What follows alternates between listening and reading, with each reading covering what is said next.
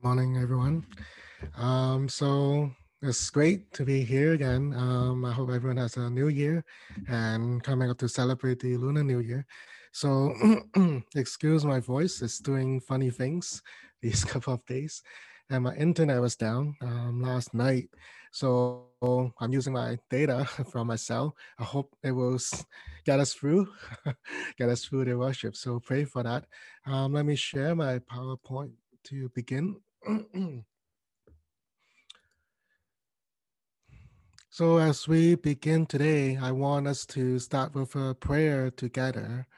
Um, I invite you to read the parts bolded and black bolded.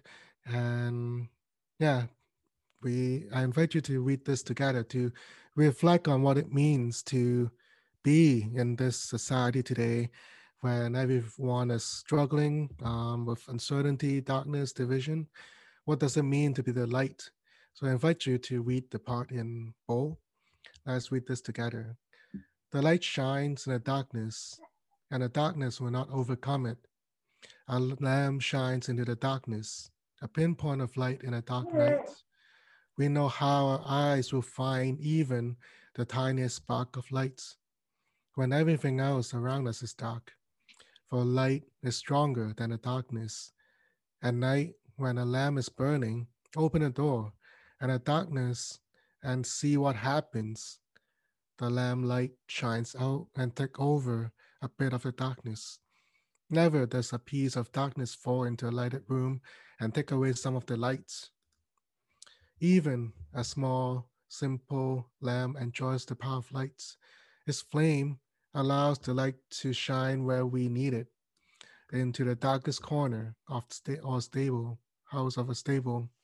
A single lamp can show us the pathway on the darkest night, so no one stumbles while carrying a precious gift.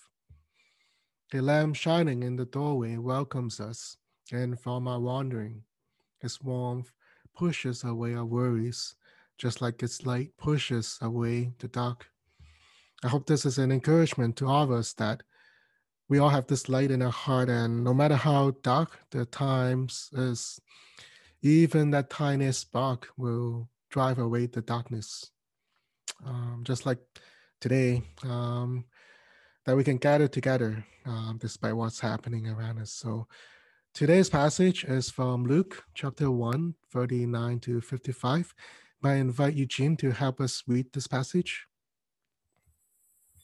Luke chapter 1, verse 39 to 55. Mary set out and went with haste to a Judean town in the hill country, where she entered the house of Zechariah and greeted Elizabeth. When Elizabeth heard Mary's greeting, the child leaped in her womb, and Elizabeth was filled with the Holy Spirit and exclaimed with a loud cry, Blessed are you among women, and blessed is the fruit of your womb. And why has this happened to me, that the mother of my Lord comes to me? For as soon as I heard the sound of your greeting, the child in my womb leaped for joy. And blessed is she who believed that there would be a fulfillment of what was spoken to her by the Lord. And Mary said, My soul magnifies the Lord, and my spirit rejoices in God my Saviour, for he has looked with favor on the loneliness of his servant. Surely from now on all generations will call me blessed for the mighty one has done great things for me, and holy is his name. His mercy is for those who fear him from generation to generation. He has shown strength with his arm. He has scattered the proud in the thoughts of their hearts. He has brought down the powerful from their thrones and lifted up the lowly. He has filled the hunger, hungry with good things and sent the rich away empty. He has helped his servant Israel in remembrance of his mercy, according to the promise he made to our ancestors, to Abraham and to his descendants forever. Thank you, Eugene. So today we will be talking about how to recognize God um, in the midst of our daily ordinary happenings and, and our daily life. How to recognize what God is doing in the world today. Uh, and through this passage, I hope that the Holy Spirit will enlighten us and draw attention to Him. Let's pray together. Dear Lord, Heavenly Father, the creator of the universe, the great mystery, Lord, we are thankful that we can gather together to worship you and to read the scripture and to reflect on what it means to see you and recognize you and follow you in our world today. Um, we pray that you be with us as we gathered and that your, our hearts will be filled with the Holy Spirit that we will be able to listen and be attentive to how this text and message today relates to our own challenges, our relationship with you. Help us to recognize you and be more aware of your presence evermore. We thank you, Lord. We pray this in the name of the Father, Son, and Holy Spirit. Amen. so, to begin, um, we see in the beginning of the passage that it's Mary who, just before this verse, um, was visited by Gabriel, one of the angels, and how Gabriel gave Mary the news that you'll be with a child, that you will be having a children um, of God, that the Holy Spirit has filled you, and you have a childbirth. And she was scared I guess. So immediately after she heard the news and she went out, set out to visit her cousin Elizabeth. And if we know from Elizabeth and Zechariah's story, Zechariah is a priest uh, who is a faithful servant of God in the synagogue. And Mary, uh, I mean, Elizabeth is without a child for many, many years. And they're both in their old age. And we know that Elizabeth was kind of bullied and people were gossiping about her, kind of. And eventually, God gave Zechariah and Elizabeth a child as well, which is who is the John the Baptist, who will be preparing the way for Jesus. So they have that connection together. So when Mary went out to visit Elizabeth for advice or to help, um, this is the excitement that um, Elizabeth felt, and also John the Baptist in the room. To that, as soon as Elizabeth saw Mary, the child in her womb leaped, jumping for joy. I don't know what it felt like for those mothers in the midst, whether it's painful or not, but I, um, but you can surely feel it. Um, and Elizabeth also was filled with the Holy Spirit herself. And she cried out excitingly, Blessed are you among women, and blessed is the fruit of your womb. And then he she went on to say that why am I so blessed for the Lord of my child, uh, of uh, the Lord of the mother of the child, uh, Lord Mary, to come and visit. Like we're humbled imagine a king or a celebrity visiting you at your home. Um, but this, this is God of the universe. This is Jesus Christ coming to visit her. So she was really humbled, excited, but also humbled. Uh, and then she said, Blessed is she who believed that there will be a fulfillment of what was spoken to her by the Lord. So she was blessing Mary as well because Mary, who didn't know what was going to happen, you have to imagine back then, 2,000 years ago, when Mary received this news from Gabriel, the angel, she doesn't know what will happen, even though she know this child's important. She doesn't know exactly what will happen to Jesus, doesn't know exactly how things are going to unfold. So she was taking a leap of faith and she believed the word of God and she went all in, kind of. And she just followed the Spirit, followed God's plan without knowing exactly what's going to happen to her or her family. So Elizabeth was in the old age and had trouble conceiving, and she was pregnant with John the Baptist.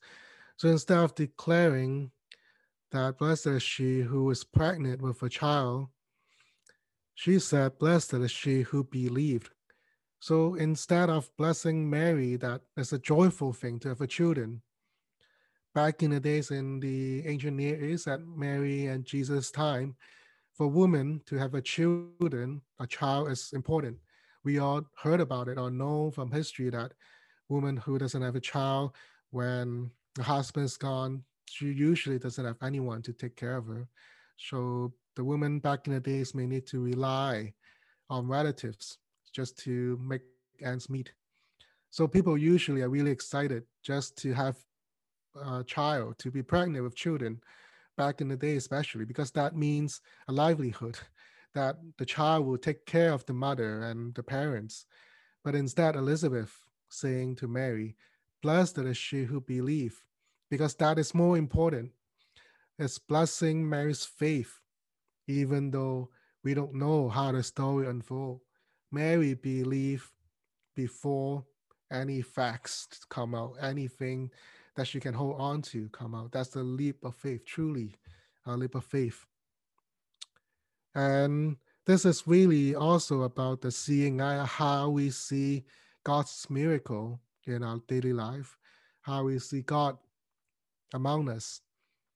And this is an example when back in the days when the Apollo 13 um, or the the space age, like how everyone is racing to to race up to go to the moon. This is something that uh, one of the Russian astronauts said when uh, talked about how or whether he believed God or not. So this is what was said by C.S. Lewis.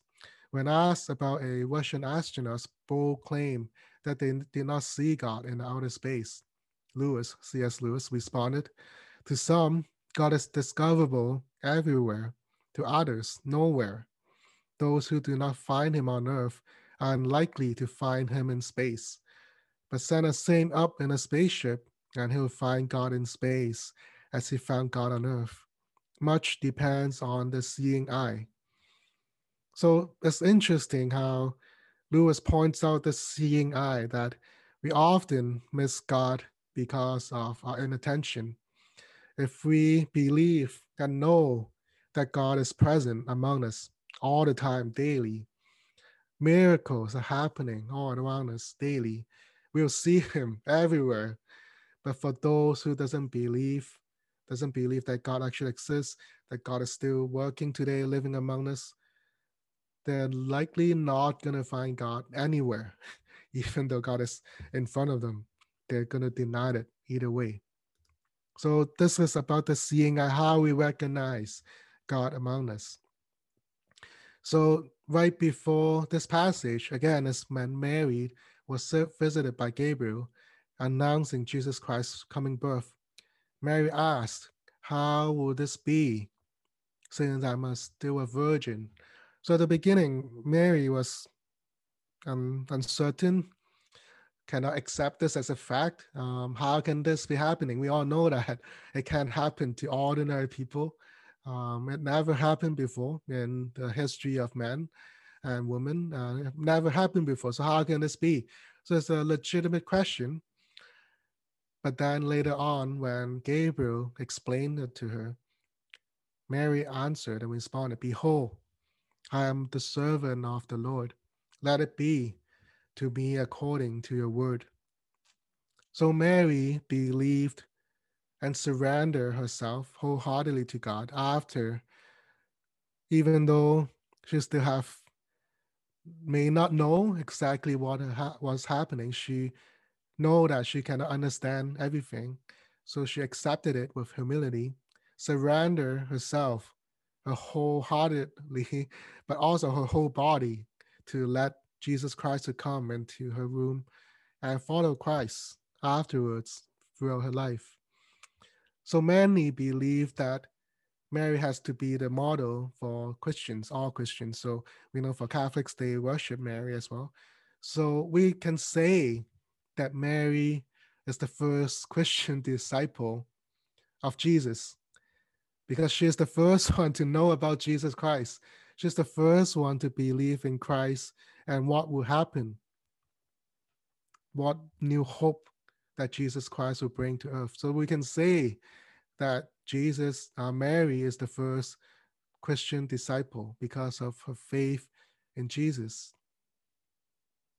And then uh, Mary talked about how, behold, look and see, meaning look and see, behold, let's look and see what will happen.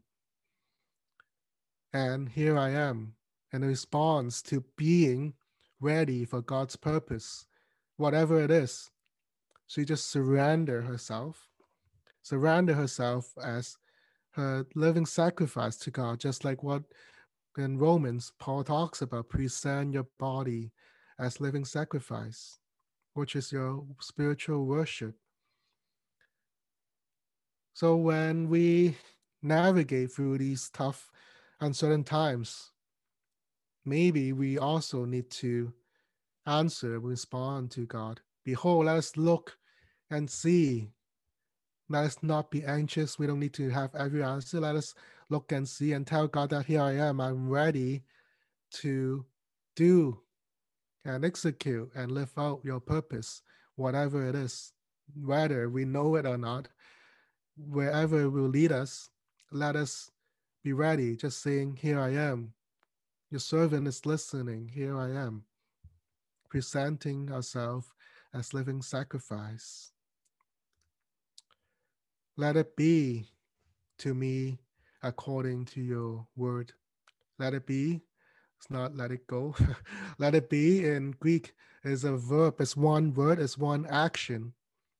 So again, Mary is surrounding, surrendering her will and her own plans for life. She was still young at that time. Imagine when you're 19 or 20, really young. Some of you maybe still in that age. Just telling God, let it be let something be done to me. Let something happen to me, whatever it is. I trust you, God, because I know that God will always have my best interests in your heart. Let's trust God. Let it be. Let whatever God has planned for me, let it be done to me. This is echoing and resonant in Ephesians, be filled with the Holy Spirit. It means that we're always carrying with us the Spirit of God in us. We're always constantly listening to the Spirit and letting the Spirit flow through us into the world to others. It means carrying within us the desire and the hope that Christ in me will change and transform us and those around us from within.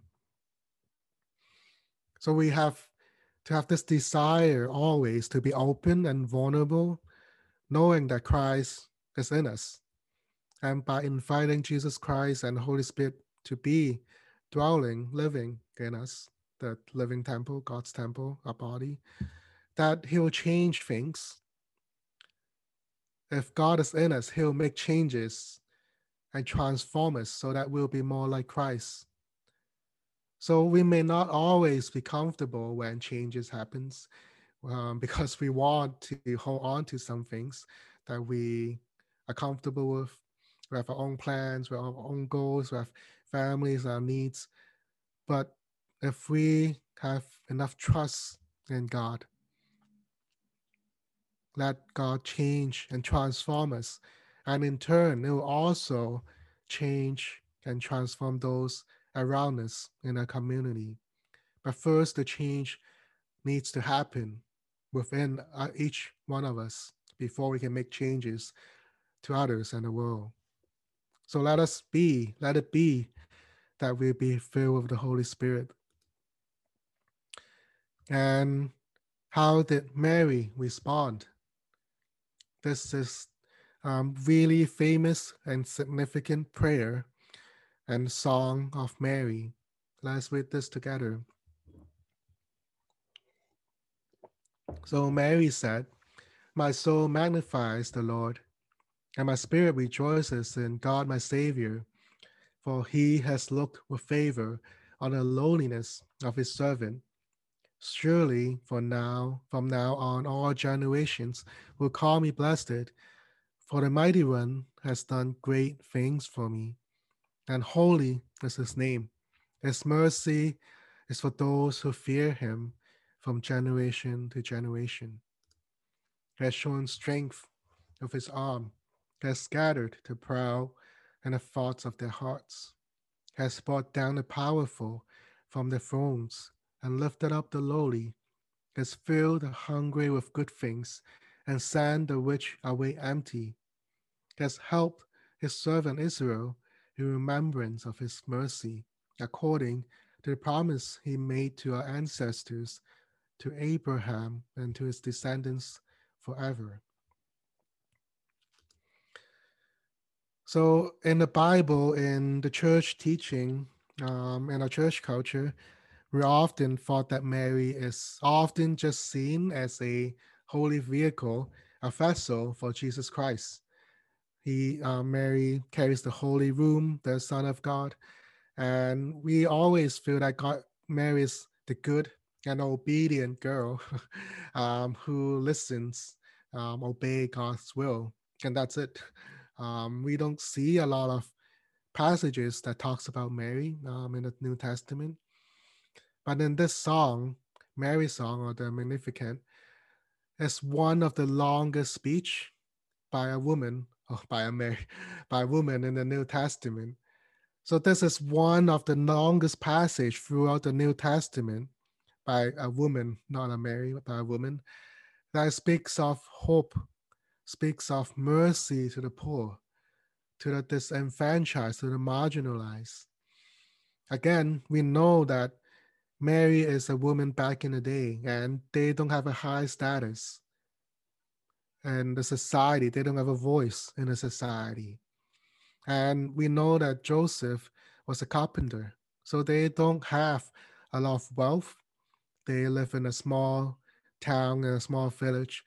They don't have a lot of wealth, a lot of goods, uh, material needs, and especially for women, uh, also for Elizabeth, they were without voices none of the decision making um, won't go through them. Whatever was decided by the man and the the hierarchies, it was done.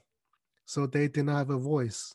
But this song speaks of hope for people who are disenfranchised, are marginalized, who are poor. Don't envision Mary as the radiant woman peacefully composing the Magnificat.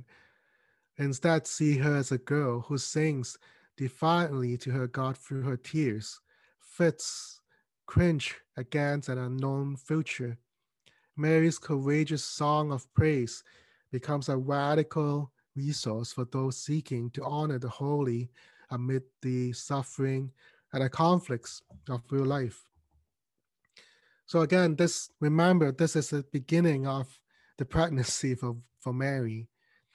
We know from other passages that Joseph was thinking to file divorce with Mary because of the child. And you have to know that in those days, single mother doesn't fare well in, in the society. They're often neglected or pushed aside. So Mary composed this song in the midst of this fearful future. On the verge of being divorced by Joseph, don't know what's going to happen, don't know what how she'll take care of herself. So this is in the midst of her uncertainty, anxiety, a lot of fear in Mary's heart. So this song is composed at the beginning, and Mary is calling upon God to be with her, show mercy to her. And in past history, you have to know that this passage Mary's song has been banned throughout various times and history in the society. Both the singing of this song in the church, as well as public display of the words, were banned by various governments. I wonder why governments may want to ban the Bible. We know that, right? So because there's power, there's power in God's word, and people, governments, authorities were afraid of this hope that Mary's song would bring. So the Magnificat, this Mary's song was banned being sung or read in India under British rule. When India was still occupied by the British government, people cannot sing this or recite this passage in the church. Okay, even though it's uh, in the midst of worship, this particular passage was banned. It cannot be sung, it cannot be read. In the 1980s, it was banned in Guatemala. A lot of missionaries and priests were killed in Guatemala at that time. And the priests there, the missionaries there cannot do anything about it. And they found hope in this song, in the song of Mary. And they used this as a protest against the government and against the injustice and oppression. In addition, after the mothers of the Plaza de Mayo, whose children all disappeared during the Dirty War in Argentina. So a lot of children were dying and missing and killed by the army at that time in Argentina. So the mothers of these children placed the Magnificat's words on posters throughout the Capitol Plaza. And the military just outlaw the public display of these words, Mary's song. So this song is really significant in the face of oppression and injustice. Bonhoeffer, we all know he's a famous theologian, but he's also famous to fight against the Hitler regime. Um, so this is what he said about Mary's song. The Song of Mary is the oldest ever hymn. As once the most compassionate, the most wildest, one may even say the most revolutionary ever hymn ever sung. There's not the gentle, tender, dreamy Mary whom we sometimes see in paintings. This song has none of the sweet, nostalgic, or even playful tones of some of our Christmas carols. It's instead a song and um, heart, strong, and exaltable song about the power of God and the powerlessness of humankind. So this song is usually sung before Christmas and Advent season to anticipate the coming of Christ. So Bonhoeffer is talking about how revolutionary this radical this song is because it's talking about a lot of breaking of the old kingdom, a lot of grounds that no one dares talks about, but it's in line with Jesus' teaching. And Sister Elizabeth Johnson talks about how the Magnificat is a revolutionary song of salvation whose political, economic, and social dimensions cannot be blunted. People in need in every society hear a blessing in this chronicle. The battered woman, the single parent without resource, those without food on table, or without even a table, the homeless family, the young abandoned to their own devices, the old who are discarded, all encompassed in the hope Mary proclaimed.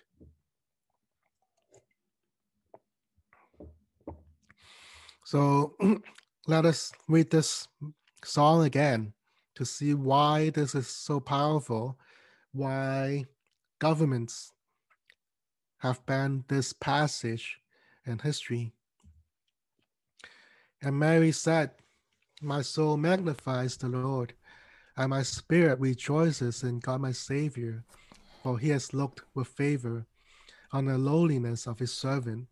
Surely from now on, all generations will call me blessed for the mighty one has done great things for me, and holy is his name. His mercy is for those who fear him from generation to generation. He has shown his strength with his arm has scattered the proud in the thoughts of their hearts, has brought down the powerful from their thrones, and lifted up the lowly, has filled the hungry with good things, and sent the rich away empty, He has helped his servants Israel in remembrance of his mercy, according to the promise he made to our ancestors, to Abraham and his descendants forever.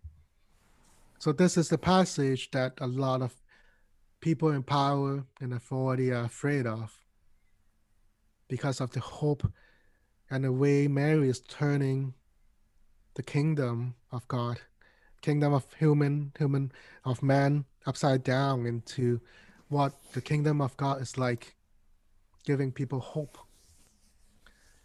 So the Messiah that Mary anticipated is the mighty one who will topple rulers, bring down kingdoms, send away the rich empty handed.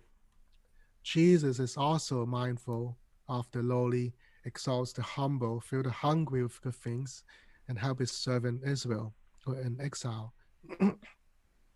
so Mary know that part of the plan from God and that Jesus will come as the mighty one who will topple rulers, bring down kingdoms, send away the rich empty handed. So it's not the way that Mary envisioned.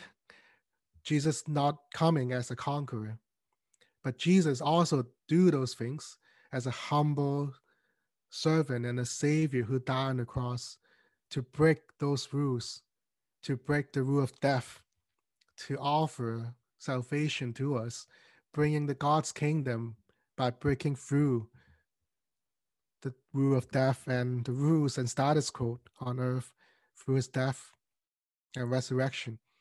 So Mary had a sense of what Jesus would do, but may not be that way at the beginning, what she envisioned. But as she continued to live with Jesus and see ministry of Jesus, she knows that Jesus is doing it in a non-violent, different way. So the Messiah will upset the status quo by turning and inverting human values and structures, turning them upside down. After God chose to be born from a lowly servant girl instead of a woman of prominence. So the Messiah, Jesus Christ, he did turn those human values and virtues that people look up on and turn them upside down to really see that the kingdom of God, the value from God is different.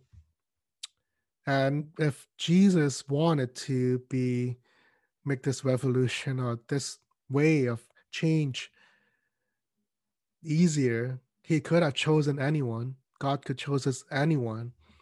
He could have chosen a princess or someone in power in the Roman government. But God chose Mary, a lowly servant girl, because God dwells amongst the lowly. He cares for the poor and the marginalized.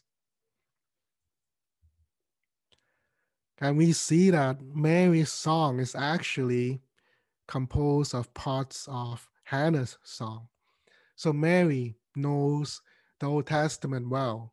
That's where her faith is based on. So in First Samuel, this is Hannah's song, Hannah's prayer. Hannah, similar to Elizabeth, she is of an old age and she still cannot bear children. And she was bullied, and a lot of gossips were talking about her. And she was upset and she was praying to God, asking God to bless her with a child. And finally, Samuel came out.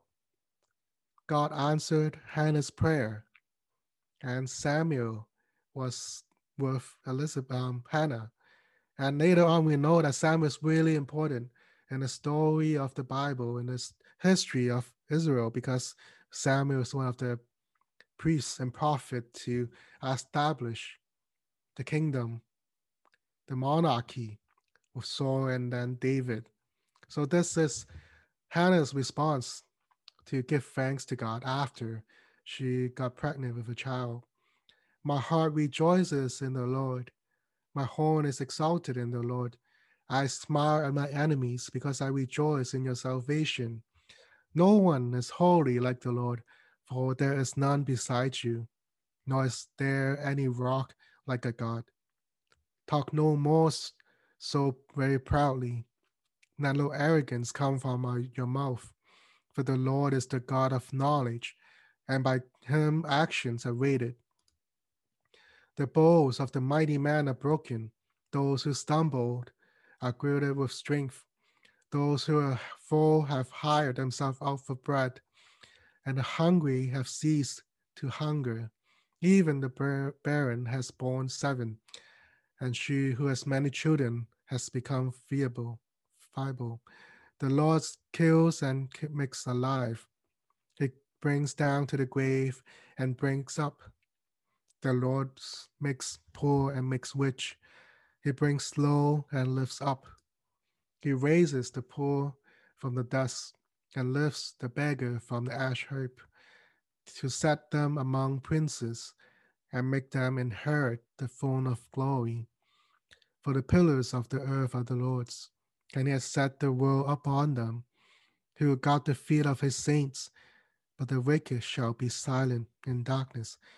So a lot of the elements from Mary's song comes out of Hannah's song. So we can see that this is the same storyline from Old Testament to the New Testament.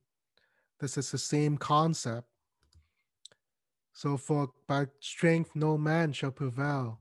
The adversaries of adversaries of the Lord shall be broken in pieces. From heaven he will thunder against them the Lord will judge the ends of the earth. He will give strength to his kings and exalt the horn of his anointed. So for Mary, Hannah, Elizabeth, they understand that the Lord is the ultimate creator and the sustainer of all things, all life. They did not have a voice, no voice at all in the society. But Jesus Christ reached down directly to people in low places where people are marginalized, drawing them into the overarching plan of redemption. So all these women who were struggling with infertility, who were bullied and facing uncertainty and fear without a voice in the society, God used them, reached out to them, and they become part of the redemption plan for he has regarded the lowly state of his maidservants. God cares deeply about people who are marginalized and poor. So theologian Warren Carter talks about how in Jesus' time, there are only two to three percent of the population was rich. So compared to the one percent of the super super rich, the elite of today, so a lot of the majority of people today live in really basic, substandard level at that time in Jesus' time. So only two or three percent of the population was rich and powerful, while the rest of the people they live from day to day existence. So Mary in his song, in her song, articulates an end to economic structures the exploitative and unjust. She speaks of a time when all will enjoy the good things given by God. So again, Mary is calling everyone who are marginalized, who doesn't have enough, not just physically. This is not just talking about physical needs, but spiritual needs to come to Jesus. And Jesus will give us all those good things the bread that doesn't never go hungry again, the living water where we will not be thirst again. Jesus is the one who provides all these good things. And we see this line from Old Testament to the New Testament that in part of God's redemption plan, God deeply cares about the political, economical, and social reality of our world of his preference, treatment, and love for the lowly and the abused. So if you want to seek God, I encourage you to go to places where the lowly, the marginalized, people suffering injustice are living because God is there to dwell among them. They will see miracles every day when they cannot find food for the next meal. God provides for them through various little miracles. So God is appearing daily in those places.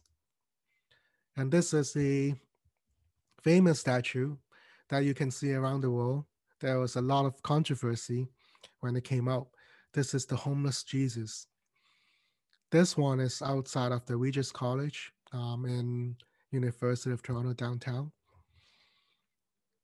This is a reimagining of where may Jesus be today if he is born today or in our time. How do we recognize that this is Jesus? We recognize this is Jesus from the wounds, the mark on his feet. Because Jesus died on the cross for us, that mark is still there today.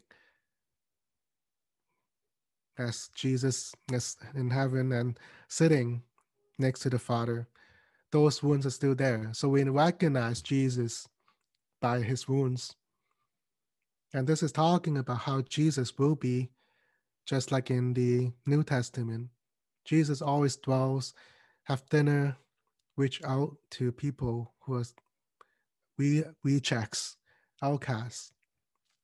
So maybe today Jesus may be among those who are homeless, amongst the poor, amongst people who are suffering injustice, who are in prison. And on this bench at the end, there's a space left for people, for you, for us to sit there for a while and be with Jesus, to reflect on what it means to be with Jesus. Where may Jesus be in our lives today? Because of their faith, both Hannah and Mary revealed new faces and God's plan. We feel new characters and new steps of where the next chapter is in God's plan. So Samuel guided Israel from a collection of tribes to a new system of monarchy, always going back to God's covenant. Jesus came making the invisible God visible through the incarnation through Mary. And Jesus showed the world God's own face because he is the Son of God. He is God, the face that we feel, the very character of God. And to wrap up, just like in the beginning, Elizabeth was blessing, blessing Mary. And as Jesus was doing his ministry, this is right before the the five bread and two fish um, passage. He was feeding people who are hungry, and a woman, uh, and also teaching doing a lot of teaching and sermons. As Jesus was saying these things, a woman in the crowd called out, Blessed is the mother who gave you birth and nursed you. So bless Mary, for she gave birth to you, so that we are being fed and being nurtured by you. But Jesus replied, Blessed rather are those who hear the word of God and do it. Blessed are those who hear the word of God and do it. Do you wonder why the governments today rarely ban the Bible? because we preach about it, we know about it, but we a lot of times we don't do it. if we actually listen to the word of God and do it, there'll be so much changes so much transformation, there will be a threat to the power, people in authority, that they will surely ban, like certain governments in the world, or even change the word of God in the Bible. But a lot of governments in the world does not change, don't need to, because we're satisfied with just talking about it. In our mind, but we don't actually carry them out. So this is Jesus' reminder. Blessed are those who hear the word of God and do it. So to end today, I like to return to that prayer we pray about in the very beginning about the Lamb, about being the light in darkness. This is an extension of that prayer and what it means to be light and the darkness, what it means to be the light in a community, what it means to be the light so that people will be drawn to Jesus Christ. So I invite you again to read this, read the part in bold, and we'll read this together. But what is the lamb of our hands to strike the match and light the wick? A lamb cannot light itself.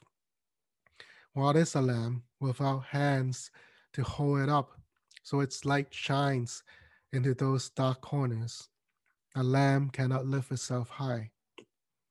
What is a lamb without hands to open the door and let the lamplight shine out into the darkness? A lamb cannot open the door. A lamb needs a life to look into the darkness and see who needs light to lighten their path. A lamb needs a life to light the wick and set the light shining. A lamb needs a life to open a door and hold it up high. A life that will welcome a stranger into the light into the warmth, into the hearts. I believe that the way to recognize where God is today is really to, just like Mary, behold, wait and see, and open ourselves up to let us be filled with the Holy Spirit, be God's Lamb, be Jesus' feet and hands and body.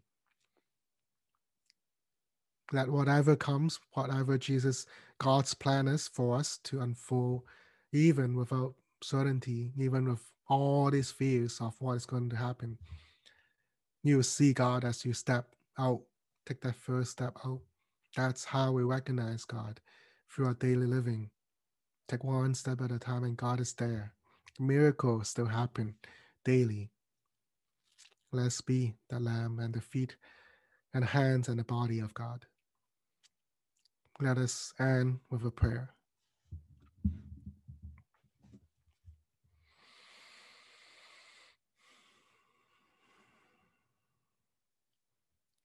Lord Jesus Christ, we thank you for this passage in Luke, um, this encounter between Mary and Elizabeth. How they were a group of women, a group who were marginalized, who were without voice back in the days. But you, Lord Jesus, you reach out. You deeply care about people who uh, are poor, who are marginalized, who have a voice. You chose Mary as a servant, a lowly servant, we have a message there. And this tradition can go all the way back in Old Testament. We see this also in various examples of the woman in the Bible, especially in Hannah. Lord, help us to be attentive and open our eyes to see you how you're working today. Where are you working today? What your plans are. Help us to recognize you and also be to be part of it. Let it be done to us, whatever you have planned. Let us see, open our eyes to see. Help us to open our hearts and surrender ourselves as living sacrifice to do your will let the Spirit flow through us, transform us to be ever more like Christ. And let the Spirit flow through us unto others so that positive changes can happen because of this light whatever, however small, however weak our light is, to overcome darkness. Just a little tiny bit of light can overcome fear, anger, division, anxiety, darkness that have been hovering over our world, our society today. Help us find that hope in you. Recognize that miracle in us, in our family, in our community, in our church. Thank you, Lord, for all that you have done and doing and continue to do. We thank you, Lord. We pray all these in the name of the Father, Son, and Holy Spirit.